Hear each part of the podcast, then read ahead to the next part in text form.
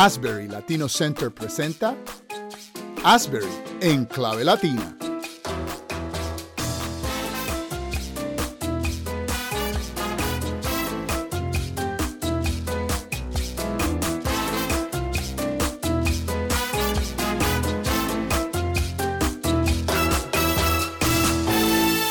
Gracias y paz a todos los que aman al Señor Jesús. Te habla tu hermano y amigo Dani Román y este es tu programa Asbury en clave latina y conmigo, como siempre, el reverendísimo José Hernández, que ahora ya no está en España. José, cuéntanos rapidito qué fue lo que ha pasado, ¿Qué, dónde estás ahora, qué es lo que estás haciendo. Cuéntanos. Doctor, un saludo especial en Cristo Jesús. Estoy desde San Just, Puerto Rico. Eh, justamente en mi oficina, aquí en la Universidad Teológica del Caribe donde sirvo como eh, profesor de misiones y también pues como el registrador de la universidad. Así que pues eh, sí, un cambio, un cambio radical. Sí, desde España. Y, no, y, que ha sido un proceso de regresar a mi tierra después de 32 años. De gran medida me siento como extranjero. Eh, estoy todavía batallando choques culturales y todo ese tipo de cosas después de tanto tiempo. A la verdad, pues este, también, en términos de lo que es tener un sitio fijo, pues todavía estoy como el pueblo de Israel, caminando de casa en casa. Oh, wow. Ha sido un proceso para comprar una casa. Finalmente, el closing de la casa que estamos comprando va a ser en cuestión de unos días, pero hemos estado desde que llegamos eh, en ese proceso de ser huéspedes en diferentes sitios. Así que este, ha sido desafiante, pero a la misma vez estamos contentos porque tenemos la certeza de que Dios nos está llamando a esta nueva etapa. Qué bien, qué bien.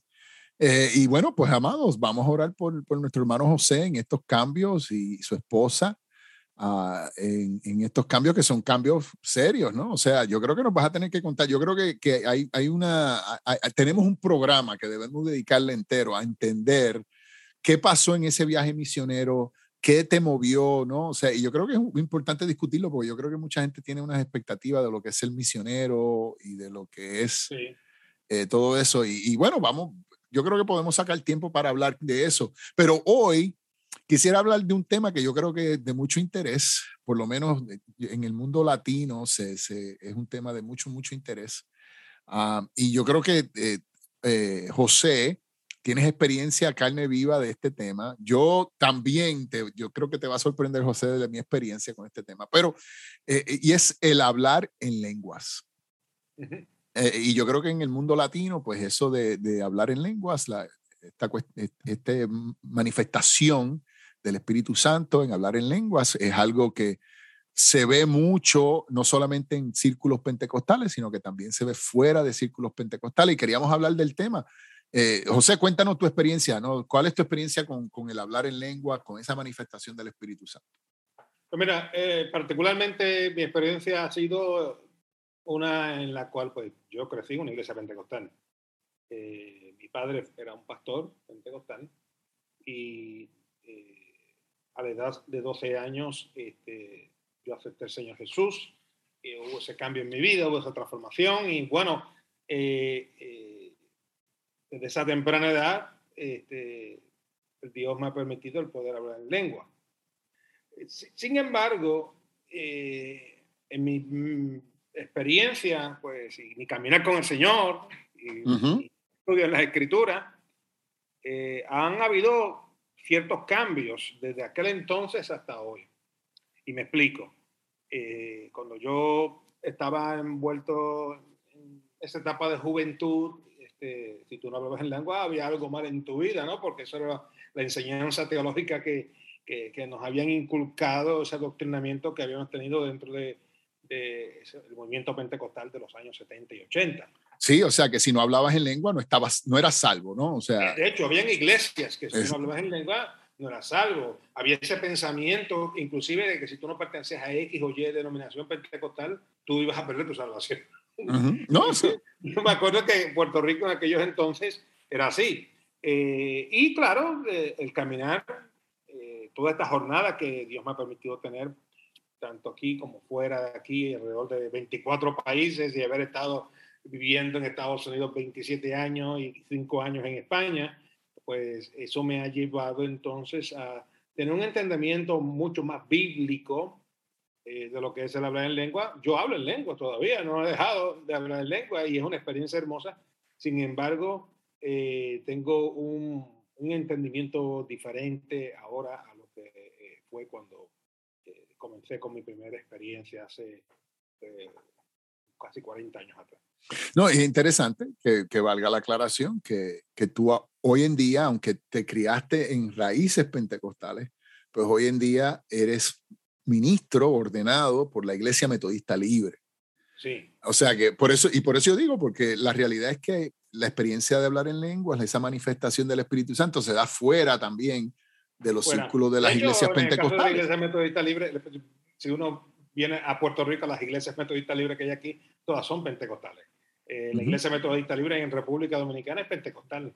Sí, el, el pentecostalismo, como le dicen. Y, y, no solamente ahí, sino en la Iglesia Metodista Unida. Aquí en Puerto Rico hay muchas iglesias metodistas unidas que son eh, eh, pentecostales. Y si vamos más allá, pudiéramos hablar inclusive del movimiento de la renovación carismática de la Iglesia Católica, que uh -huh. es un movimiento pentecostal dentro de la Iglesia Católica. Exacto, donde hay la manifestación de hablar en lenguas, entre Eso otros dones espirituales. Hay iglesias, hay literalmente iglesias católicas, apostólicas y romanas, que el culto es literalmente un culto pentecostal. Sí, y, y, yo creo que eso es interesante que la gente entienda, que denominaciones no definen cómo tú vives tu, tu experiencia con Dios. Eh, Hombre, es que hay, hay, denominaciones que se llaman pentecostales de la, de, de, de la vieja uh -huh. guardia, sí. que hoy día están apagadas. Ajá, ajá, o sea, de ese, en esa experiencia, ¿no? que están bien encendidas. Exacto, exacto. O sea que y yo creo que, que a veces ponemos este, sellos en la gente, ¿no? Los sellamos con un título, decimos, ah, tú eres esto, tú eres aquello, tú eres lo otro, ¿no? O sea, eres metodista, eres bautista, eres esto. Y, y ciertamente, pues yo creo que el Espíritu Santo cruza todas esas, eh, todas esas líneas que nosotros hemos creado, todas esas demarcaciones que hemos creado, y pues produce cosas interesantes, nuevas, lindas, preciosas en otros sitios. Y bueno, como quiera, mi interés es hablar sobre el don de hablar en lenguas porque es algo que es interesante. Una de las cosas que acabas de mencionar, que tú mencionaste, es la realidad de que en algunas denominaciones, en algunas iglesias independientes y denominacionales, pues el, si no hablas en lengua, cuestiona tu salvación. Eh, eh, en otras donde eh, para tú ser pastor necesitas hablar, en, o sea, tienes que tener el don de hablar en lengua. Sí. En otras este, se entiende que, que, el hablar en lenguas es, es, un acto milagroso, que lo es, pero que es un acto que la persona no tiene ningún control. O sea, eso es cuando el Espíritu Santo quiere como el Espíritu Santo quiere. Algo que, algo que se me enseñó a mí así, pero luego entendí teológicamente que está equivocado porque el Espíritu se sujeta al profeta. Exacto. Eh, yo personalmente tuve la experiencia de hablar en lenguas eh, eh, muchos años atrás asistí a una iglesia carismática, una iglesia que era ne neopentecostal, ¿no? Una iglesia que de raíces pentecostales, pero mucho más uh, abierta teológicamente a otras áreas y demás. Y tuve la experiencia de hablar en lenguas y, entiendo que es una experiencia maravillosa. Uh, sin embargo, conozco personas que toda su vida han sido parte de iglesias pentecostales, iglesias pentecostales como y no estoy insultando a nadie, amado, no se me molesten, pero Iglesia, Iglesia de Dios Mission Board, Iglesia de Dios MI, uh, este, eh, eh, eh, defensores de la fe, que no hablan en lengua y toda su vida han sido parte de esas denominaciones, ¿no? O sea, mi madre, que, mi madre es el mejor ejemplo que podemos utilizar. Y por eso, esa es una de las razones que yo he llegado a la conclusión. Mi madre es una mujer piadosa, es una mujer de Dios, es una mujer que ha tenido ciertas experiencias eh, personales con el Señor y, y, experiencias de impacto, particularmente durante los años en los cuales este, yo, mi esposa y yo pasamos por la crisis de la enfermedad y, fallecimiento de nuestra hija. Y Dios le hablaba a mi madre y lo que el Señor le hablaba a mi madre, eso pasaba. Pero mi madre habla español, es lo único que habla. Este. Habla otro idioma. Exacto, exacto. Pero, pero quisiera que entráramos un poquito más profundo en, en esto de, del hablar en lenguas uh, y, y, ver bíblicamente, ¿no? Ver bíblicamente lo que la Biblia nos enseña al respecto, porque yo creo que hay mucha confusión. O sea, eh, ciertamente hay confusión de lo que es el don de hablar en lenguas. Ah, y, y, pues eh, yo creo que es importante que lo discutamos bíblicamente. Eh, y, y, pues obviamente podemos empezar en Hechos, capítulo 2, donde vemos que hay una manifestación que es interesante porque la manifestación de Hechos, capítulo 2, no es hablar en lengua, no es hablar en lengua en, en, esta cuestión de la gloslalia, ¿no? Lenguas angelicales o lenguas que no se entienden, que necesitan interpretación. Hechos, capítulo 2, lo que vemos es que se están hablando varias lenguas que son entendibles. O sea, que lo que estamos viendo en Hechos, capítulo 2, es una manifestación del Espíritu Santo en un momento uh, que, que es diferente a lo que se ve tal vez comúnmente en las iglesias cuando las personas hablan en lenguas.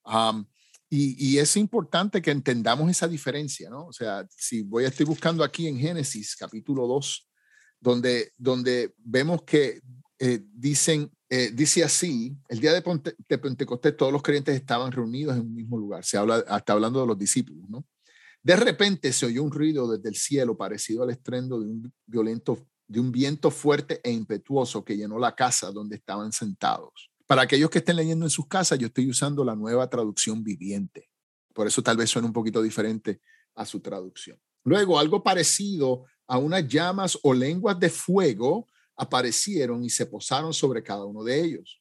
Y todos los presentes fueron llenos del Espíritu Santo. O sea, el Espíritu Santo crea, eh, hace una, aparición especial, una manifestación especial eh, en, en, ese lugar con las llamas de fuego, con el viento y, se manifiesta en cada uno de ellos. Y comenzaron a hablar en otros idiomas. Y eso es importante porque no estaban hablando en lenguas como entendemos las lenguas, están hablando en otros idiomas. O sea que una, en este caso, hombres judíos, galileos, que lo más seguro que hablaban arameo, griego, tal vez koiné greek, porque el griego koiné era el que se utilizaba en el comercio, ¿no? Si usted quería venderle algo a un producto a una persona que venía de otro país, pues lo que hablaban era griego, no hablaban ni arameo ni hebreo.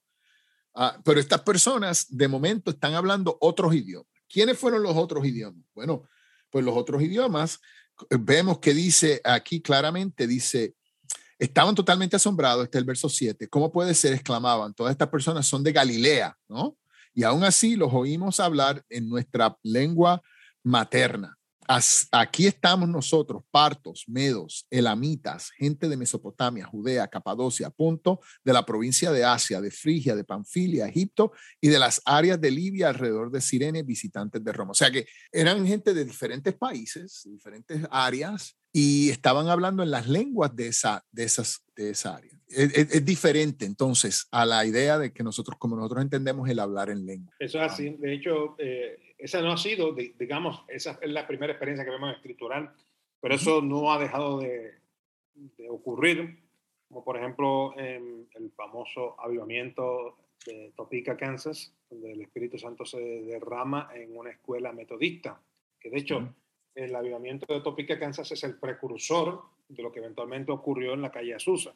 Entonces, eh, eh, es bien importante entender de que este asunto de descender el Espíritu Santo en idiomas que son entendibles en otras localidades alrededor del mundo, ah, sigue ocurriendo. De hecho, yo tuve la experiencia de conocer a un pastor eh, que se llama David Carr, un pastor de la Iglesia Metodista Libre en el Reino Unido, y él habla de esa experiencia. Estaba hablando en lengua y de pronto llega una pareja que eran este, rumanos mm. y pasaron a frente a convertirse porque lo que había estado haciendo David Carr todo ese tiempo que estaba hablando en lengua era ah, predicando en rumano a ellos. ¡Wow! ¡Wow! ¡Wow! Entonces, eh, eh, eh, eso es, algo, una experiencia espectacular, ¿no? Sí, no, definitivamente. En momentos específicos, con unas razones específicas, permite que ocurra. Sí, y eso es diferente a lo que la persona tal vez escuche de un predicador eh, o de una persona que en un culto o que comience a hablar en unas lenguas que, que, que, en otros, en Primera de Corintios se hablan o se denominan lenguas angelicales, ¿no? O sea, lenguas que no entendemos, ah, con frases que no entendemos que las han hecho famosos mucha gente que, que, lo han hecho en público y hasta pues desafortunadamente mucha gente que bromea sobre el tema, ¿no? Eh, haciendo chistes a nombre o expensas del, del, Espíritu Santo y de la manifestación del Espíritu. y es interesante, es importante que entendamos que esto es obra del Espíritu Santo, es obra del Espíritu Santo. Yo creo que, que es una manifestación del Espíritu Santo. No es que la persona tenga control, no es que la persona tenga, pueda aprenderlo y apagarlo cuando él o ella quiera. Ah, eh, eh, perdón, al, contrario, no es que la persona pueda eh, no controlarse lo que está pasando, pero es una manifestación del espíritu al fin y al cabo. Y eso es lo importante, ¿no? O sea, que, que sí yo puedo controlar en el sentido de que no tengo que abrir mi boca, ah, no tengo que abrirla. La abro porque la presencia del Espíritu Santo es fuerte y pues uno se, la abre y se, se expresa por esa presencia del Espíritu Santo, pero no es que usted no pueda estar sin control, es lo que yo quería decir y me equivoqué en lo que lo dije, ¿no? La manera que lo dije. Es que no es que tú estás fuera de control y no puedes controlarte y simplemente empiezas a hablar y hablar y hablar y hablar y hablar y hablar porque es obra del Espíritu Santo. Es una manifestación del Espíritu Santo. Pero, de orden y nosotros no somos caballos desbocados. Y eso me lleva a Primera de Corintios 14, donde hay la discusión más amplia sobre el hablar en lengua. Se encuentra en Primera de Corintios capítulo 14, donde dice que el amor sea su meta más alta. ¿Por qué? Porque el, el, el, el capítulo anterior es el famoso capítulo del amor, eh, Primera de Corintios 13. Pero también deberían desear las capacidades especiales que da el Espíritu Santo, sobre todo la capacidad de profetizar. Pues si alguien tiene la capacidad de hablar en lenguas, gloslalias es la expresión en, en, griego, perdón, le hablará solamente a Dios, dado a que la gente no podrá entenderle. Hablará por el poder del Espíritu Santo, pero todo será un misterio.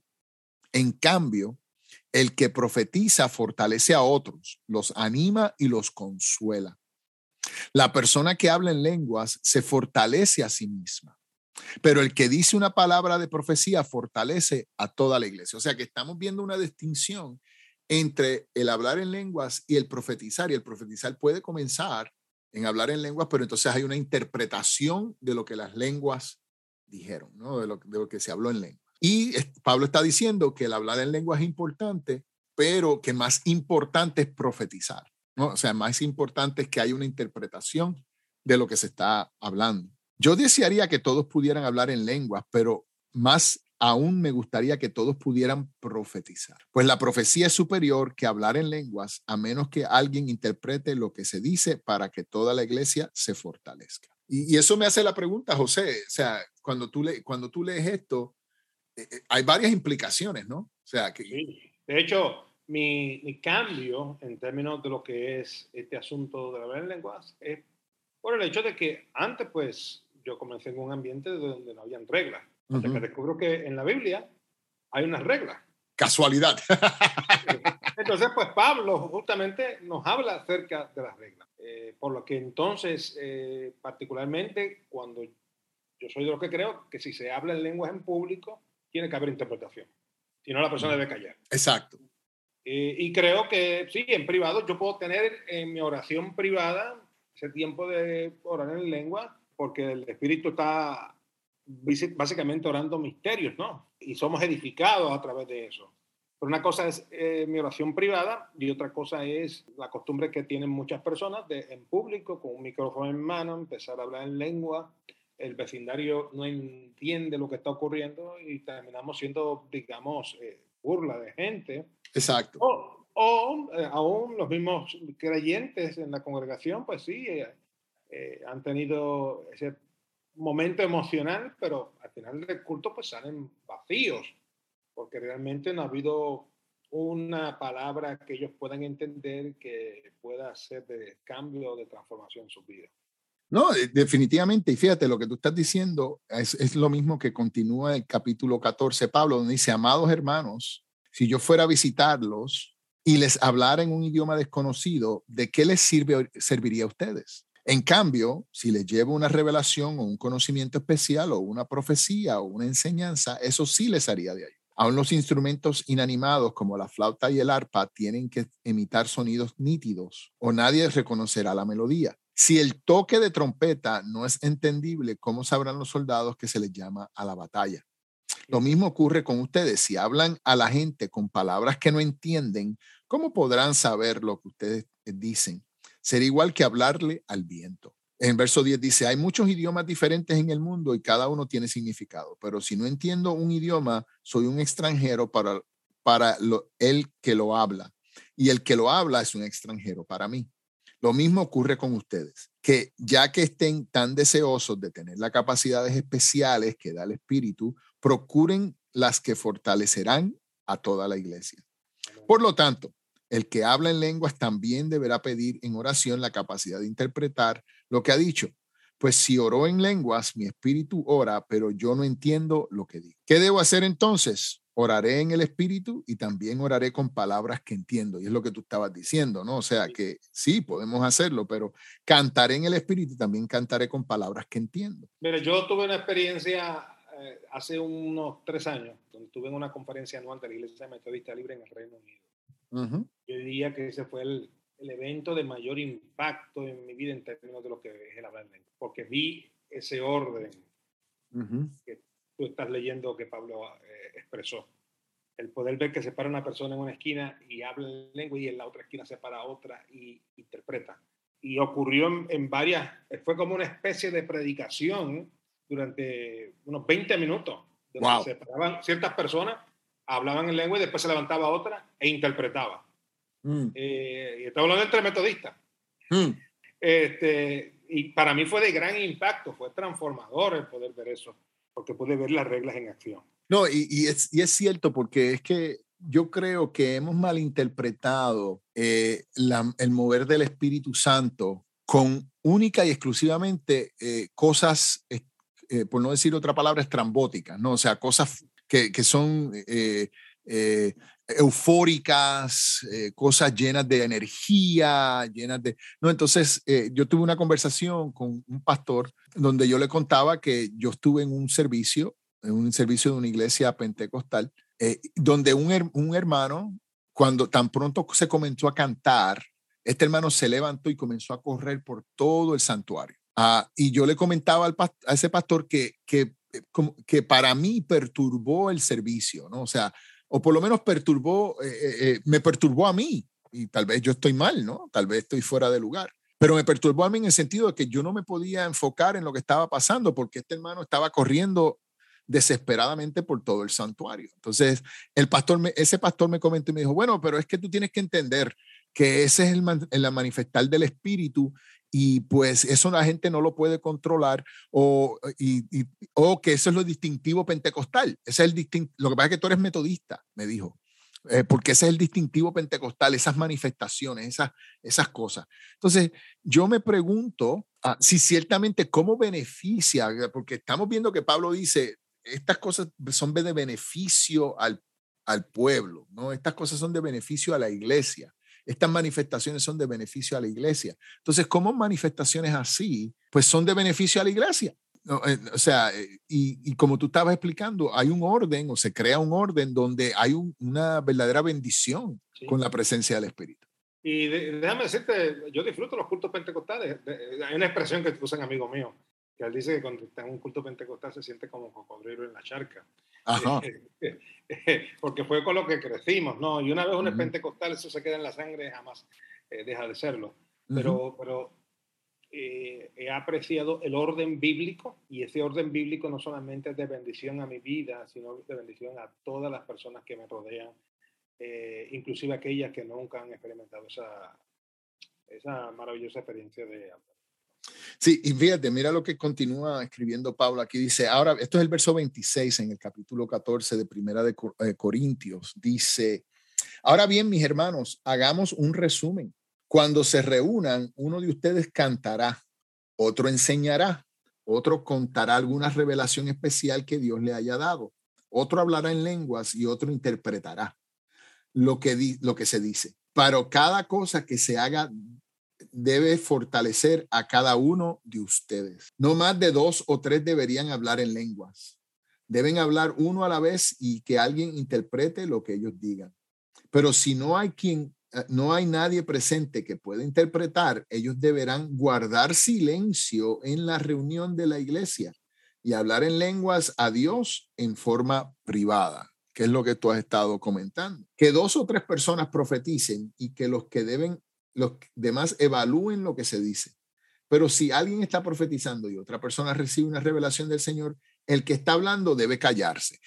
Lo interesante de todo esto, José, es que yo estoy viendo que aunque es el espíritu que se está manifestando, las personas retienen la habilidad de, parar. O sea, que no es, algo, no es algo descontrolado, no es, algo que... Eh, eh, no es algo que el Espíritu Santo, como que dice, el Espíritu Santo me cayó arriba y ahora me vuelvo loco y actúo locamente o actúo eufóricamente. El Espíritu, Santo, no está en el, en el, negocio de poner a la gente esquizofrénica. Este, eh, es una experiencia poderosa, es una experiencia transformadora, es una experiencia en la que quizás en unos momentos dados, pues sí, hablamos en voz alta y manifestamos expresiones emocionales de, de lloro y de cánticos y de diferentes maneras, ¿no? yo, yo, he visto eso en una forma poderosísima a lo largo de los años, pero a la misma vez tenemos control sobre ese momento. Sí, y Pablo continúa en el verso 31, de esa manera todos los que profeticen tendrán su turno para hablar uno después del otro, para que todos aprendan y sean alentados. Recuerden que la gente que profetiza está en control de su espíritu y pueden turnarse con otros, pues Dios no es Dios de desorden, sino de paz, como en todas las reuniones del pueblo del pueblo santo de Dios. Y, es interesante porque es Pablo quien está diciendo eso. Nosotros los pentecostales tenemos a Pablo en un pedestal, ¿no? Exacto. Y, debemos... nos olvida ese aspecto. Somos, muy paulinos, somos muy paulinos hasta llegar ahí. Exacto. Que, el, no. el paulinismo se nos va a los pies. Y tenemos que tener cuidado de que nuestras emociones, ¿verdad? En la presencia, estando bajo, en la presencia del Espíritu Santo, estando en esa manifestación del Espíritu, no dejar que nuestras emociones tomen control, sino permitir que el Espíritu continúe tomando control y dirigiendo, ¿verdad? Eh, y, no, y no nosotros actuar desenfrenadamente, ¿verdad? Como, como loco. Eh, eh, bueno, el, tiempo se nos terminó, José. yo creo que este tema muy interesante y tal vez tenga tela para cortar. Pudiéramos tal vez en otra ocasión hablar un poquito más del tema, pero entendamos que, y, y tal vez lo que debemos hablar de todos los dones espirituales y de y los dones del espíritu, pero es un tema de importancia y es un tema que yo creo que que la iglesia necesita discutir y, enseñar para que no, no haya tanta, tanto desorden por falta, ¿verdad? falta de una mejor palabra. ¿Qué tú crees? Eso es así. Yo creo que mientras más nos preparamos reino de Dios y tenemos un entendimiento más claro de esto, eh, podremos utilizar los dones que Dios nos ha dado con fin de ser de bendición a otras personas. Amén.